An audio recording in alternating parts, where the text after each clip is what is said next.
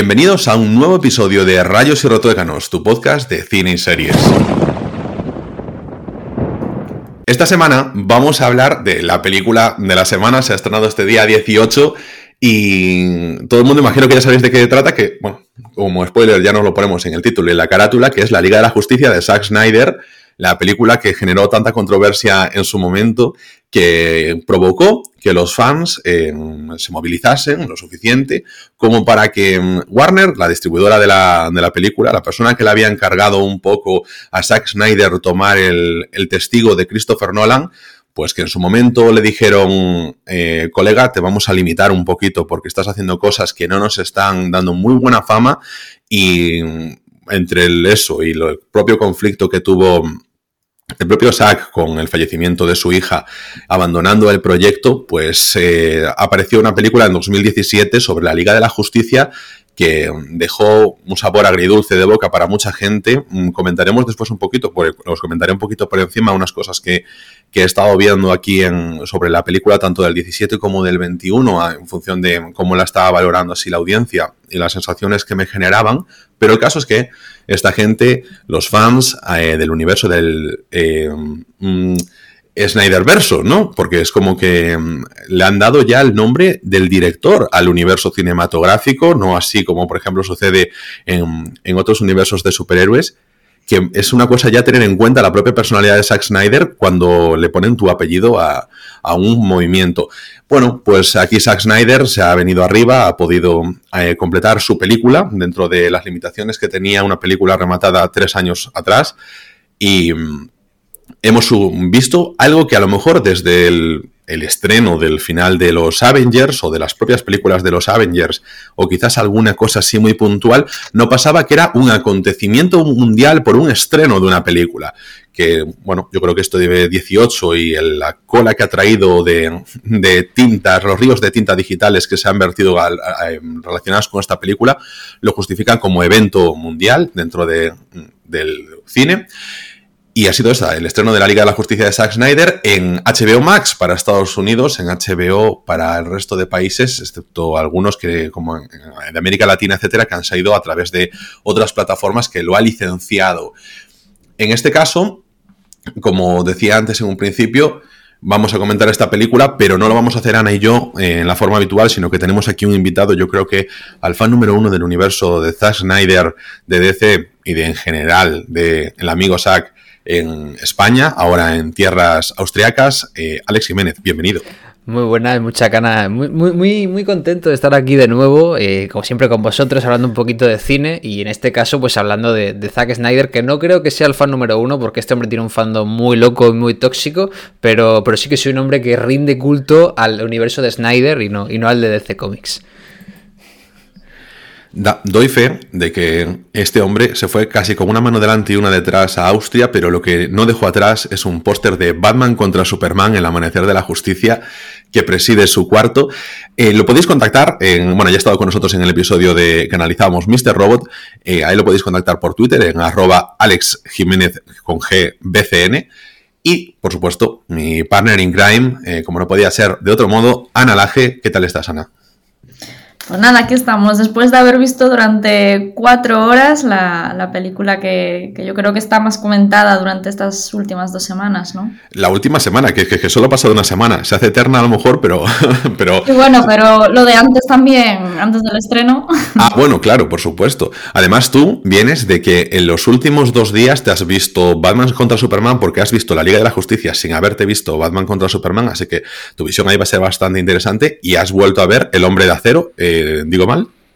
Sí, es que yo el hombre de acero la había visto ya hace años y no me había gustado nada, la he vuelto a ver y luego vi Batman contra Superman que no la había visto, así que yo aprovecho que está Alex aquí porque soy una completa y absoluta alumna, así que vengo a aprender un poco de lo que tú sepas, porque la verdad estoy un poco, eh, pues esto es un poco nuevo para mí, pero yo tengo que decir que a mí me ha gustado mucho, así que con eso resumo un poco todo. Claro, porque aquí nos encontramos con lo primero que quería que comentaseis un poco cuál es vuestra impresión, pero Zack Snyder llega a eso en 2010 con el tema del hombre de acero, después de que mm, Christopher Nolan eh, fuese encarando su propio Batman y había pegado muy fuerte con el regreso, no, con el Caballero Oscuro, sí, no era el regreso. Y, tenía ya una personalidad, era como DC, hacía los superhéroes serios y como que en Marvel están haciendo algo mucho más coñero, más colorido, más diversión, pero lo de Christopher Nolan sabía que se, sabía que se iba a acabar y Warner necesitaba a alguien, a un hombre, que tomase el timón y que le diese su personalidad a esta nueva era en la que los superhéroes empezaban a tener mejor, mejor acogida dentro del público, que ya no era la cosa de cuatro frikis, y entonces le encaminó a Zack Snyder a ser la persona que estuviese detrás, porque era un tipo con mucha personalidad, venía de Watchmen, de 300, mm, de otras obras como Sucker Punch, del Amanecer de los Muertos, y no se podía negar que él tenía un estilo que generaba, generaba interés, que era un hombre que, generaba hit. Entonces, em, aquí le damos este protagonismo contra esta ferviente admiración que había por los superhéroes de Marvel. Y yo creo que es un poquito también el motivo del poquito que quedase en segundo lugar. ¿Tú cómo lo ves, Alex, el estilo de Zack Snyder frente al de Marvel para el fandom? Yo creo que Zack Snyder llegó tarde. Yo creo que si Zack Snyder hubiera empezado a hacer películas, si Warner hubiera empezado a hacer este tipo de películas con él de la mano antes de que el universo de Marvel estuviera tan sumamente asentado, otro gallo había cantado. Zack Snyder es una persona muy suya, obviamente trabaja en superproducciones para pues, grandes compañías, pero es lo más cercano que podemos ver un poco al cine de autor dentro de un cine tan sumamente mainstream como es el de superhéroes y por eso creo que siempre ha sido tan polarizador, porque incluso su Watchmen y su 300, aclamados por parte de la crítica, también han sido duramente criticados por otro sector. Entonces Warner llega a un punto en el que dice, bueno, Nolan no quiere hacer nuestro universo cinematográfico, se lo dejamos a Zack Snyder, que hemos trabajado con él, tiene buena relación con Nolan, incluso Nolan produciría junto a Zack Snyder algunas de sus películas para este universo cinematográfico, y yo creo que la, la primera muestra del palo que iba fue ese hombre de acero del año 2013. Hace un hombre de acero completamente distinto, dice Zack Snyder, voy a empezar mi propio universo, con mis normas, olvidaros de ese Superman de los años 70, quiero hablar de nuevo de dioses, de superhéroes que tienen preocupaciones, de superhéroes que son perdedores, que están rotos por dentro, completamente antagónico a esa visión pues más colorida en su mayoría y más positiva que tenía el universo cinematográfico de Marvel, le da una nueva banda sonora con Hans Zimmer para que la gente lo olvide, tenemos un Superman que mata a gente. Y yo creo que con esa película dejó muy claro cuál iba a ser su línea a seguir, una película que recibió ciertas buenas críticas y que les dio alas para hacer eventualmente ese, ese Batman contra Superman. Creo que hablaremos de ello más adelante, pero es eso, es un cine con mucha personalidad, es un cine muy diferente que yo creo que tuvo buena pinta, pero el problema llegó, como siempre, por presiones de, Warner, ¿no? Es decir, Warner primero le dice, haz lo que quieras, luego cada vez le va cortando más las alas y para mí el gran error es querer competir de tú a tú con una Marvel, con un Disney que llevaba ya 10 años de ventaja, llevaban produciendo películas ya prácticamente 10 años del universo cinematográfico y Warner quería en 5 años, por tener un estilo diferente, pues competir de tú a tú con una máquina de hacer dinero increíble llamada Marvel. A mí una de las cosas que más me llamó la atención es, precisamente eso que dices tú, ¿no? Que la marca personal de, Snyder, porque al final, yo que he visto primero la serie de The Voice, por ejemplo, y luego he visto eh, esta saga, me he dado cuenta de que al final es lo que dices tú, ¿no? Ya no es la visión esa del superhéroe que salva y ya está, sino que es un poco las preocupaciones que tienen eh, los protagonistas y los superhéroes y las repercusiones que tienen sociales, ¿no? Como ellos sin querer pues matan a gente y, lo que puede suponer, suponer su presencia en el mundo y todo ese mundo oscuro y, todas esas eh, eh, pues eso, preocupaciones que demuestran y a mí es una de las cosas que, más me gustó, aunque sí que tengo que decir que aunque el estilo me parece una pasada y la oscuridad, oscuridad que demuestra y, a nivel em, película y a nivel cine pues, me parece un espectáculo, sí que es cierto que eché un poco de menos, además de esas eh, preocupaciones que demuestran a nivel social, eh, un poco la profundidad de los personajes, ¿no? Que yo creo que había muchas veces como cambios de escena muy random y situaciones en las que pasaban de una a otra sin darle tiempo al espectador a reflexionar.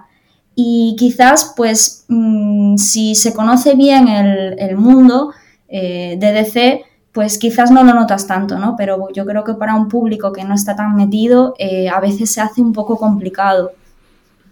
A veces yo creo que peca un poquito las películas de que tienen una presentación que se queda corta. Es como, como decía Alex antes, quieres compartir con una, con una, mm, una estructura de cine que lleva ya años funcionando, que te hace películas individuales de los personajes y que yo creo que ella muy rápidamente, Disney, encontró su tono para Marvel, le ha ido bien, lo ha como pulido en esas películas como de prueba, porque te mete un Thor 2, que a lo mejor no te importa mucho, un Capitán América 1, no te importa mucho, vas ganando, ganando y generando tienes un plan y vas testeando los niveles de humor, por ejemplo, o los niveles de seriedad que tú quieres meter y tienes variedades como, bueno, pues tienes una película más normal como Capitán América 1 que pasa más desapercibida, metes un poco más de thriller político con El Soldado de Invierno, luego le metes un poquito más de densidad con el tema más parecido yo creo que al de universo DC eh, a nivel de seriedad, todo eso con un Civil War, cuando es las consecuencias, como decía Ana antes, de los superhéroes. Pero claro. Sí, es que a mí me recuerda un poco al Civil War y a, The Voice, sobre todo a The Voice, ¿no? O sea, yo vi reflejado mucho esos, esos problemas en las películas. Lo que pasa que, lo, que te estaba diciendo, yo lo que sí que es cierto que vi es que a veces había cambios de escena que, que llegaban, sobre todo con, con, el hombre de acero, con Lois Lane, o incluso sobre todo con el conflicto entre Batman y Superman y yo, claro, como ya te digo, no estoy metida en el mundo, entonces yo todavía no llegué a comprender bien cuál era el motivo del conflicto y luego que se solucionara solamente con, con que él descubriera, Batman descubriera que el, nombre de, que el nombre de la madre de Superman era Marta como la de su madre. O sea, me, me resultó un poco como que todo está enfocado en esa estética tan particular de él, en ese mundo oscuro, en esa parte humana de los personajes, porque al final los hace superhumanos y, y eso es lo que le caracteriza, pero luego no profundiza, no, no, no llega a decir, pero ¿cómo hemos llegado hasta aquí? En los personajes era el segundo punto que quería tratar, y es que, bueno, independientemente de que yo creo que Alex y yo en esto lo hemos comentado antes de grabar el podcast, que los dos estamos más o menos de acuerdo en que tienes el mejor Superman que puedes encontrar con Henry Cavill, porque es como un tipo hecho para eso, está esculpido para ser Superman a nivel de facciones, de, no sé, de impresión, pero tú y yo también opinamos más o menos que son como dos puntos clave dentro de lo que decía Ana del conflicto entre Batman y Superman, de cómo se resuelve que quizás no estuviese lo suficiente bien explicado, aunque puede estar justificado en la película, y cómo ahí puede ser un poco más fallido. Y ahí encontramos cuáles son los puntos a lo mejor que a la gente más critica, pero que a lo mejor la película ha sido demasiado arrastrada al fango, tanto Batman contra Superman como a lo mejor en El Hombre de Acero y, e incluso la versión mixta esta de la Liga de la Justicia de Whedon Snyder, por cosas más puntuales. ¿Tú cómo lo ves, Alex? Sí, completamente. Y primero quería comentar el tema que, comentaba Ana, ¿no? Que es el, tema de que había algunas referencias que no deja del todo claro en la película y yo creo que eso es verdad. Yo creo que Zack Snyder tiene una cosa buena y mala a partes iguales, que es que el tío le encantan los cómics, el hombre pone muchas referencias, se nota que ha leído toda la literatura de DC Comics, pero hay algunas cosas que no termina de explicar, ¿no? Sin ir más lejos, por ejemplo, eh, tú cuando estás viendo la Liga de la Justicia de Zack Snyder y ves a Superman con el traje negro, te da a entender que ha elegido un traje negro en su nave de Krypton, pero no te explica por qué. Entonces la gente te dirá, no, pero es que porque Superman cuando revive en el cómic el traje negro le sirve para absorber energía del sol y por eso Superman se sube a la estratosfera para acercarse al sol y absorber la energía. Bueno, eso no me lo estás diciendo, ¿no? Estás dando por hecho que tengo una serie de conocimiento extra a partir de los cómics y creo que eso pues son algunas cosas que podría explicar de, de mejor o peor manera.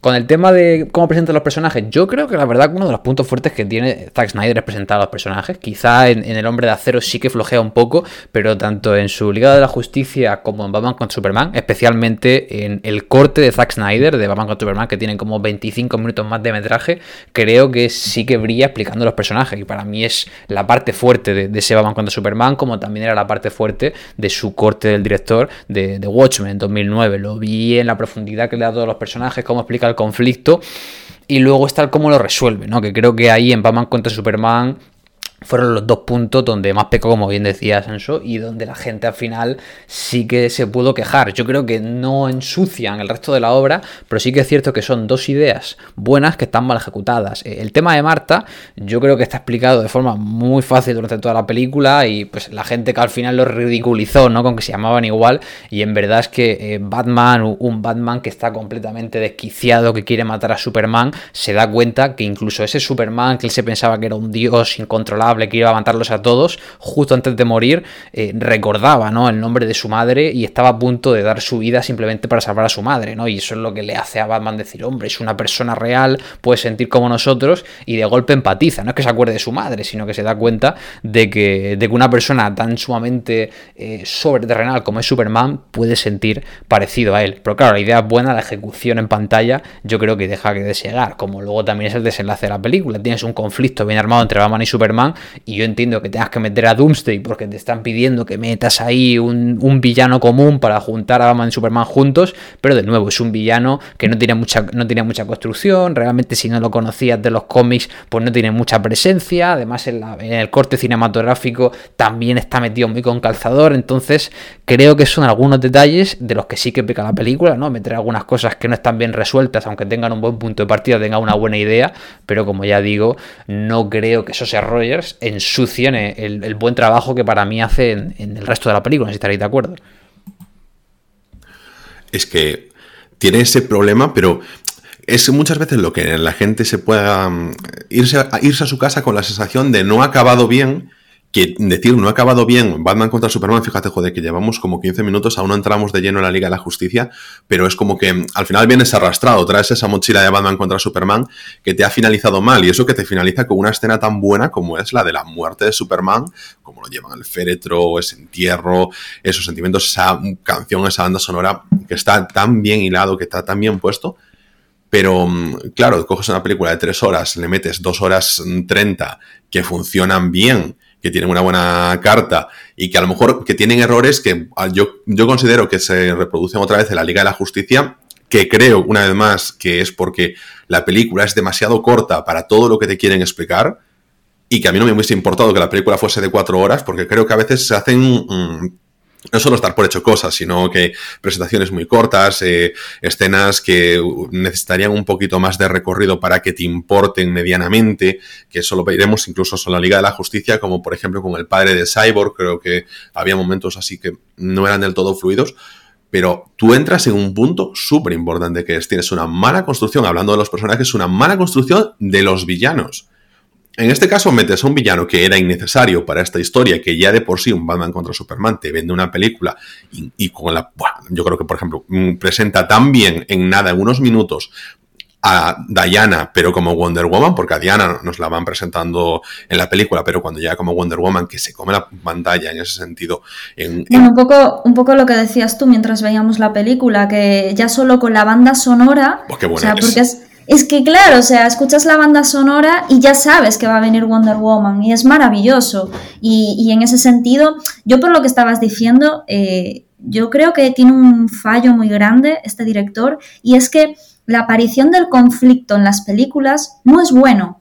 Hace una buena, muy buena presentación de los personajes, lo que decía antes, hace un espectáculo cinematográfico brutal, pero el conflicto en sí no atrapa.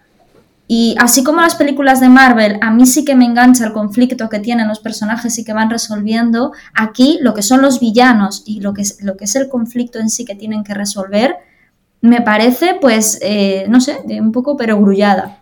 Pero fíjate que ahí, em, y ahora le voy a dejar paso a Alex, y em, era simplemente por rematar con lo de antes, tú tienes un villano mal construido en Batman contra Superman, que es Doomsday, mm, y si te fijas, qué bien queda construido en la Liga de la Justicia Steppenwolf, a diferencia de la película de Josh Whedon, porque en esta vez sí tiene sentido lo que hace. Le comentaba con Alex también eh, fuera de micrófono que a mí a lo mejor me hubiese gustado que la presentación de Darkseid como, entre comillas, el jefe de Steppenwolf fuese antes en la película para yo no sentir que voy un poco perdido hasta llegar a la mitad de la película, que es cuando se descubre que no. Es decir, si yo no veo el tráiler, yo no sé que Steppenwolf eh, rinde culto a alguien y es como que la mitad de la película no me importa tanto. Y como en paralelismo con Thanos que está también presentado y Steppenwolf debería darnos por lo menos a entender algo así, ya sabemos que no es el equivalente, pero bueno, pero, por ejemplo, ahí Zack Snyder sí presenta muy bien ese villano.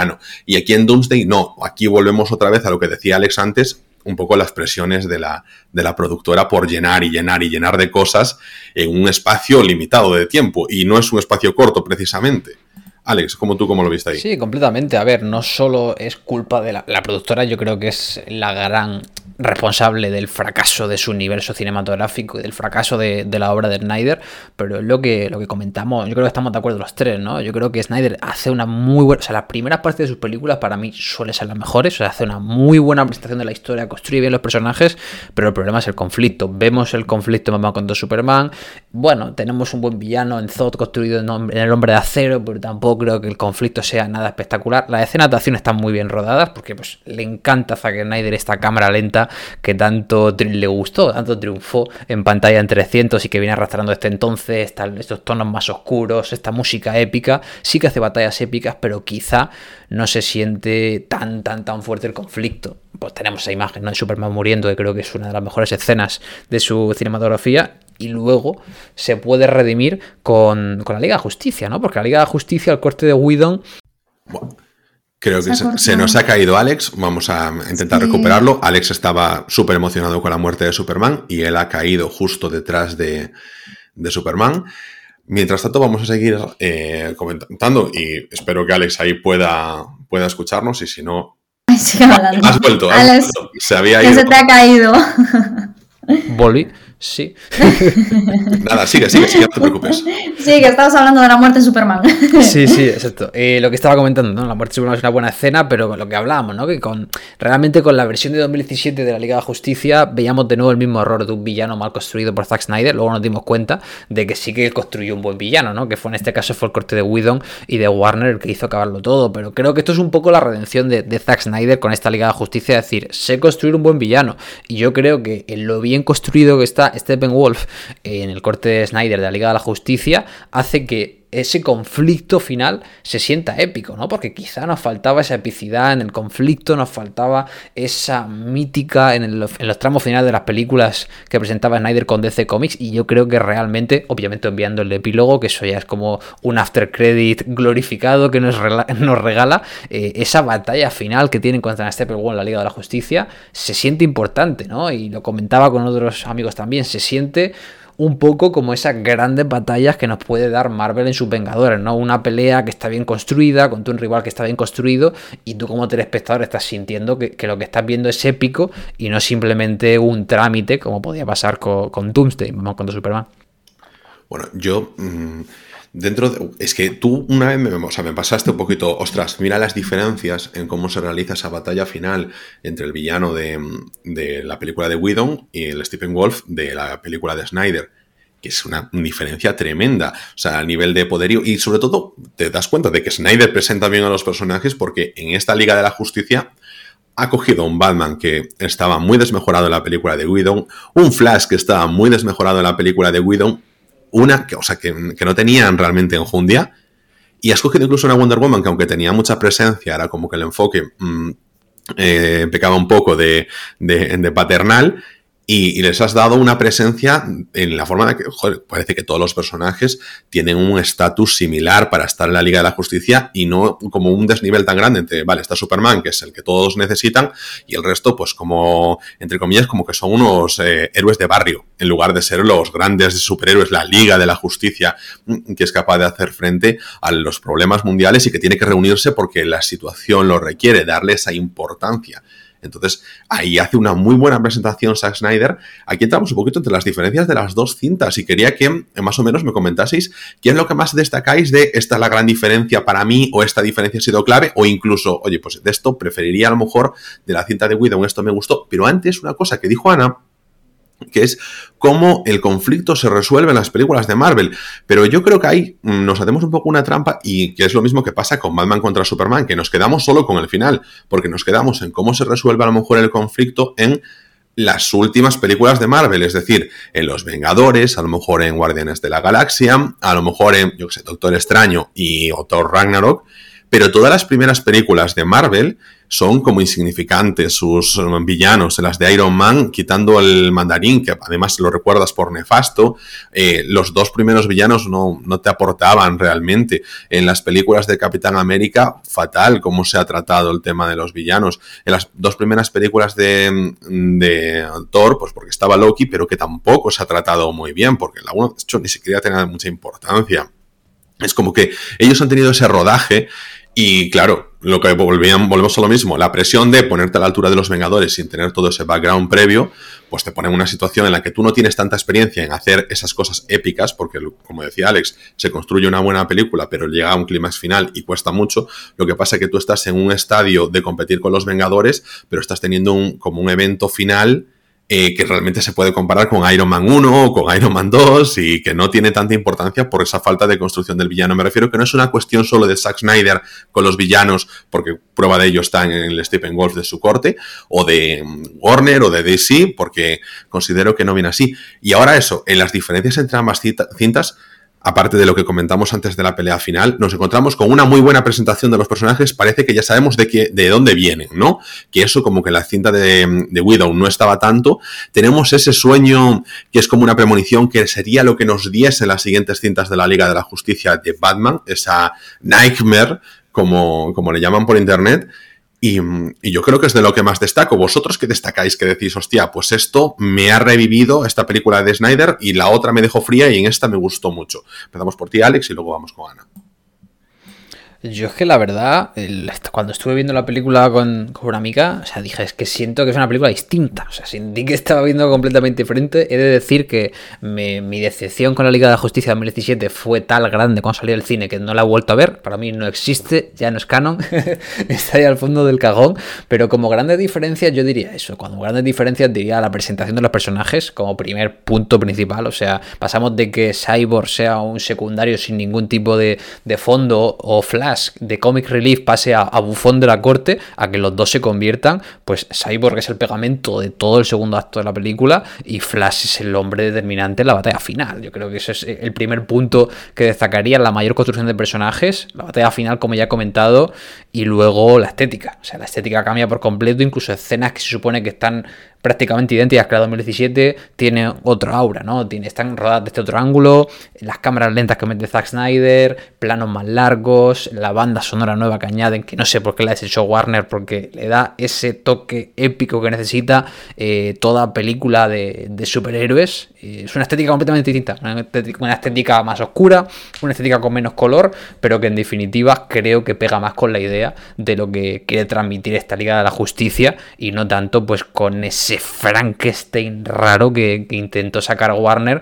con el pobre de, de Joe Whedon de por medio. Yo un poco como vosotros, a mí lo que más me llamó la atención, como pues eso, eh, un poco eh, novata en el mundo este de, de, la Liga de la Justicia, es la presentación de los personajes, porque realmente es lo que, lo que os decía. A mí me da la sensación de que cuando ves las películas necesitas saber previamente del mundo para realmente disfrutarlas, ¿no? Y con esta película me quedó muy claro muchas cosas. O sea, por lo menos, pues eso, la presentación de Cyborg, que, yo no tenía pues ni idea casi de, quién era.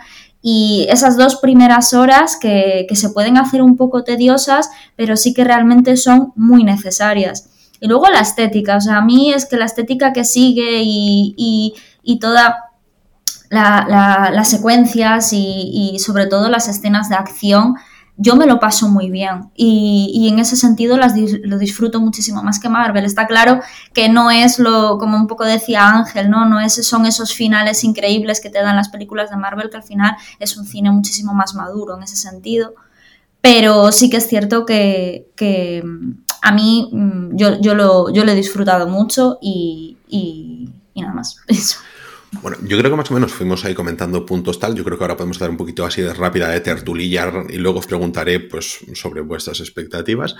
Pero, por ejemplo, eh, yo busqué el dato, Alex, eh, que lo comentamos eh, también. Eso. Jolín, es que estoy haciendo mucha referencia a lo que comentamos fuera de podcast, pero sobre la cámara lenta. Dije, yo voy a buscar el dato sobre la cámara lenta de Zack Snyder.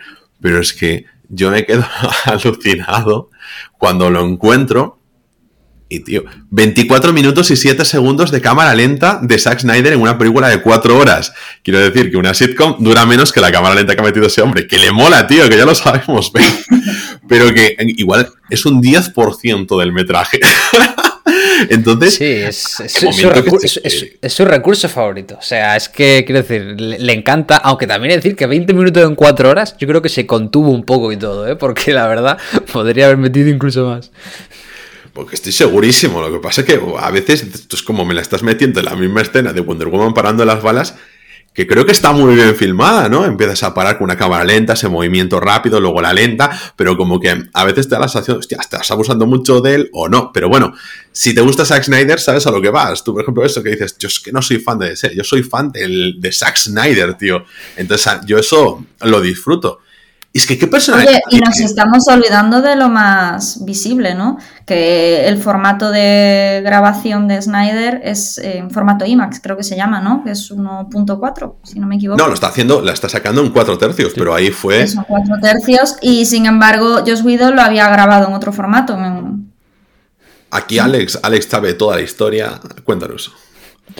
A ver, bueno, la cosa es que, a ver, tanto el entramado de lo que pasó, básicamente Zack Snyder estaba grabando la película y él en su día quería grabarlo a cuatro tercios porque, que no son cuatro tercios exactos, pero lo que para que lo entendamos más sencillo, el formato cuadrado, porque quería hacerla para que se emitiera en cines IMAX. Y bueno, luego tuvo una serie de problemas con Warner, su hija se acaba suicidando, se va de la producción y cuando entra Josh Whedon, una de las peticiones de Warner es decirle, eh, olvídate de cuatro tercios, házmelo a 19 novenos, no házmelo rectangular, entonces por eso muchas escenas, eh, cuando llega Whedon de repente se carga, o sea, el montaje original de, Snyder, ¿no? Y se pierde mucho La gente estaba con el meme en Twitter de, no, es que con el montaje de Snyder se va a perder contenido en el fotograma, es mentira, lo que se perdía contenido con el 19 novenos que utilizaba Whedon porque estaba cortando ese cuadrado solo a la franja intermedia. Bueno, hubo aquí un jaleo, gracias a Dios, como Snyder cuando dejó la producción tenía su película entera rodada en este formato IMAX, pues pudimos ver la de Liga de la Justicia, la versión que hemos visto en 2021,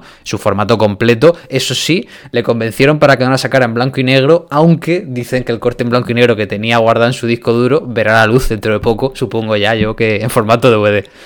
No, en HBO Max la van a estrenar, estaba viendo yo ahí, porque creo que es una peli que se presta mucho al rollito coleccionista. Por todo lo que tiene detrás, mm, yo la veo como película referencial de culto, con toda la movida que ha pasado. Voy a sacarme la versión en blanco y negro. Por nosotros, yo me he visto la versión en blanco y negro de Mad Max, porque así le molaba al, director, a Miller, para que sacarla también. Y creo que son películas que se prestan a eso. Realmente, eh, has puesto un hito de culto salido de una película vilipendiada. Es que tiene muchísimo mérito cómo de repente ha resurgido aquí este hombre con esta cinta.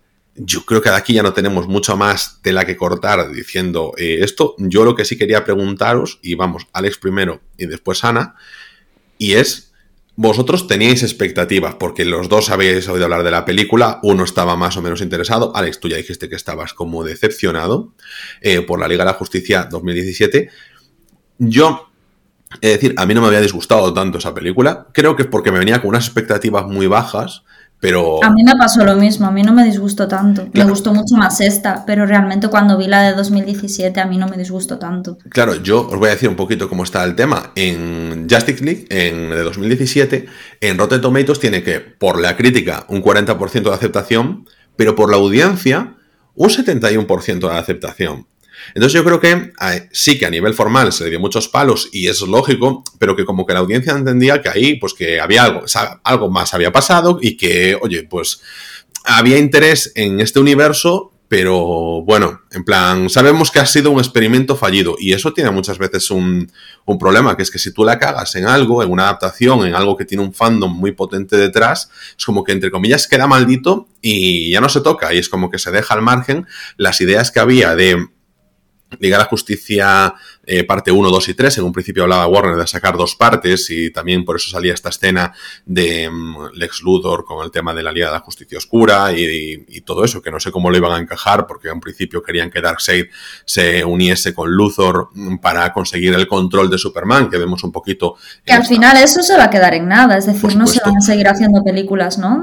No, no, no. O sea, en principio Zack Snyder dice que ha echado pescado, esto se, lo sacó él, eh, no ni siquiera haber pasta de esto, en plan beneficios Pero sin embargo, por ejemplo, ahora vemos que esta película está en un 73% de la, de la crítica profesional, la valora bien, eh, que es lo mismo que tenía más o menos la otra valorada por la audiencia, y la audiencia le da un 96% de apoyo. Creo que hay muchísimo muchísimo contento de decir, hostia, pues es como somos parte de que esto haya salido a la luz, que la gente se siente un poquito bien en ese y sentido. encima Affinity en una semana tiene más de 6.000 votaciones y un 7,3 de media. Y las críticas de críticos especializados son muy buenas. sí, todas en general son muy buenas. Film Affinity ya sabemos que además es una plataforma que, que tira hacia abajo, la media suele ser hacia abajo.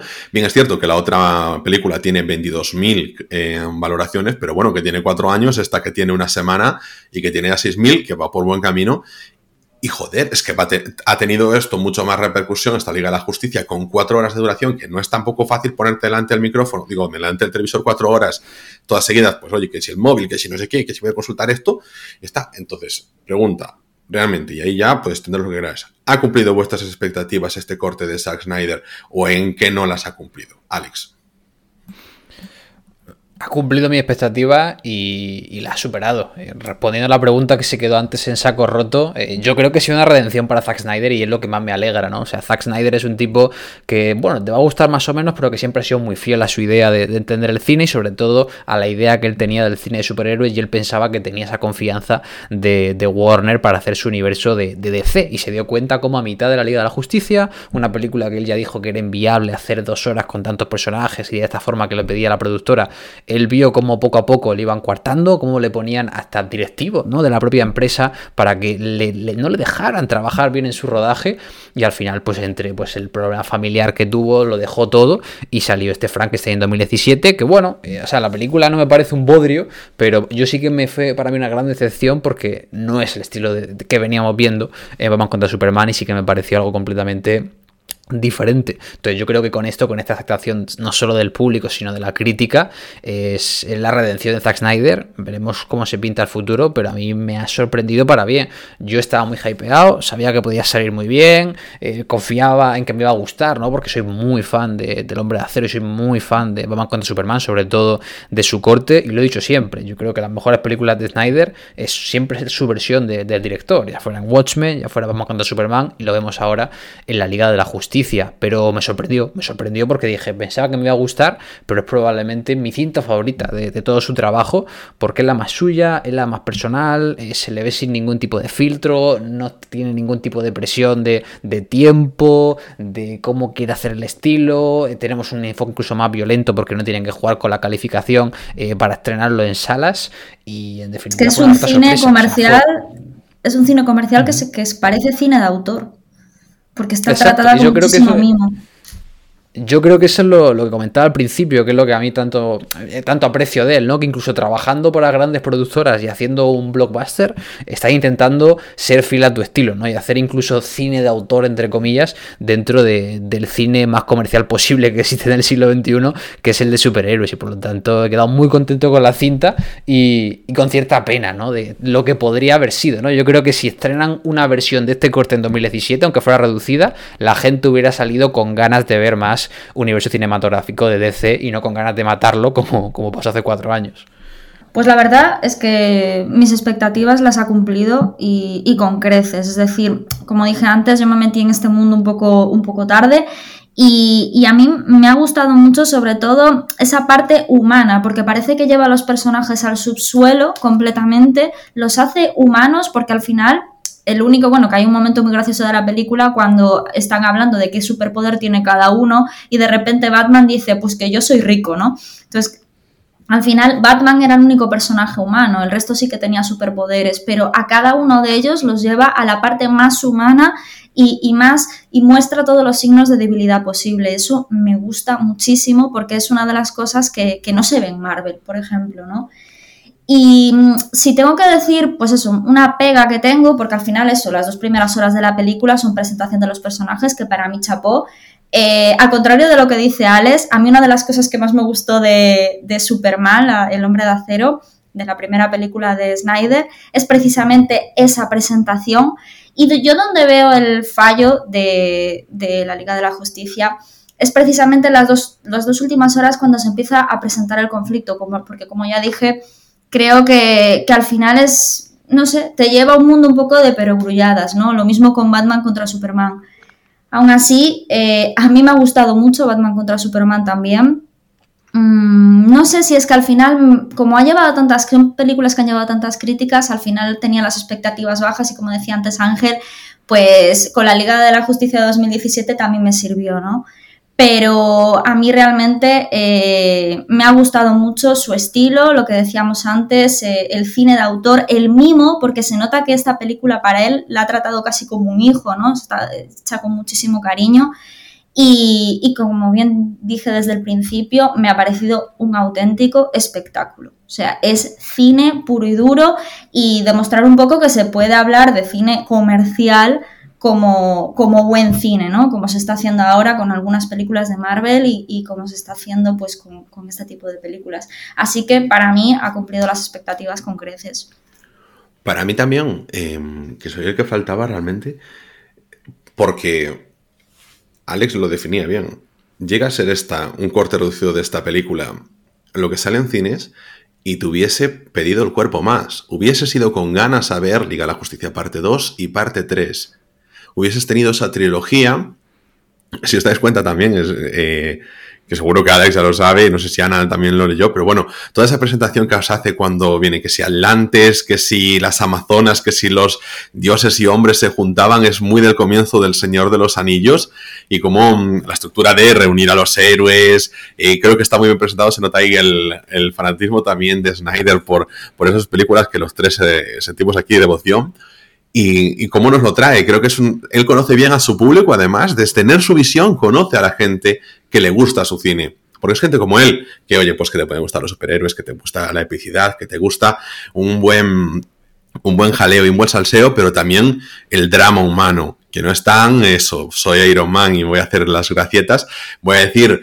eh, como placer culpable, que es que eché de menos el gag de mm, Wonder Woman y de Aquaman con el, lazo de la verdad, con la cual que tienen en el avión en la película de Widow. Sí, reconozco que se me ha hecho gracia y que lo eché en falta en la película de, mm, de Snyder. Y sobre el resto, yo creo que los puntos ya los he puesto. Creo que faltaba a lo mejor que lo de Darkseid se presentase un pelín antes para poder yo desde el principio ya ubicarme. Considero que eso, pues a lo mejor lo hubiese mejorado. Aquí yo dándole lecciones a Zack Snyder, ¿sabes? Desde el salón de mi casa. Luego, mm, considero eso que a lo mejor la película tendría que haber sido incluso más larga para poder dar tiempo a que esas dos horas de presentación, aunque fuesen dos horas y media, se hiciesen eh, no tan corte, corte, corte, corte, corte, sino que tuviesen un poquito más de enjundia y te preocupases un poquito más por los personajes. Y que yo creo que ahora esto ya está. O sea, es que estoy pidiendo de una película de cuatro horas que sea un curso más larga, pero cuando a mí me dijeron, hostia, tío, que igual hacen una serie de la Liga de la Justicia, con lo que hizo Zack Snyder, que iba a ser como de seis capítulos, yo dije, ah, qué bien. Qué bien, porque a mí es un universo que me gusta. Y entonces yo simplemente me Ojalá, como, ojalá que sea como la serie de Watchmen, que yo flipe. O sea, Felipe, yo creo que es de las. Yo creo que están en el top one para mí de calidad de series. De verdad te lo digo. Es ¿eh? una serie. Yo sé que Alex no la vio, se la recomiendo encarecidamente. Recojo, ah, tienes que verla, Alex, en serio. ¿eh? Recojo el testigo de la recomendación de Alex. Ved siempre la versión del director de Zack Snyder de todas estas películas. Pongo mi puntillita. Si podéis, ved las dos películas de animación del regreso del Caballero Oscuro, que es más o menos la temática similar hasta concluye con un Batman contra Superman. Hay dos partes, son dos películas de una hora y veinte que se tratan con mucho cariño, con esa obra del cómic de, de Frank Miller y que está muy, muy, muy bien. Si os gustó esto, pues yo creo que esas dos películas os van a gustar bastante y, que aprovechéis para echarle un vistazo y si os motiváis para ver el universo animado de DC es una pasada porque le da como os da como una nueva dimensión y no tenéis que leeros todos los cómics que sí que está bien tío pues que a lo mejor no te pones a leerte todos los cómics porque no sabes ni siquiera por dónde empezar entonces el universo animado de DC es así mi recomendación ¿Tenemos algo más en el tintero o damos por finalizado ya este podcast ahí antes de los 45 minutos? Alex, Ana. Yo por mí, perfecto. Sí, yo creo que está todo dicho ya. Vale, perfecto. Pues nada, como decía antes, eh, Alex, a ti te pueden encontrar en Twitter, recordamos arroba Alex Jiménez BCN. Ana la podéis encontrar por el Twitter de arroba Retruécanos, que al final está ella normalmente detrás. A mi perro lo podéis encontrar en mi casa, que a veces aparece ladrando por aquí.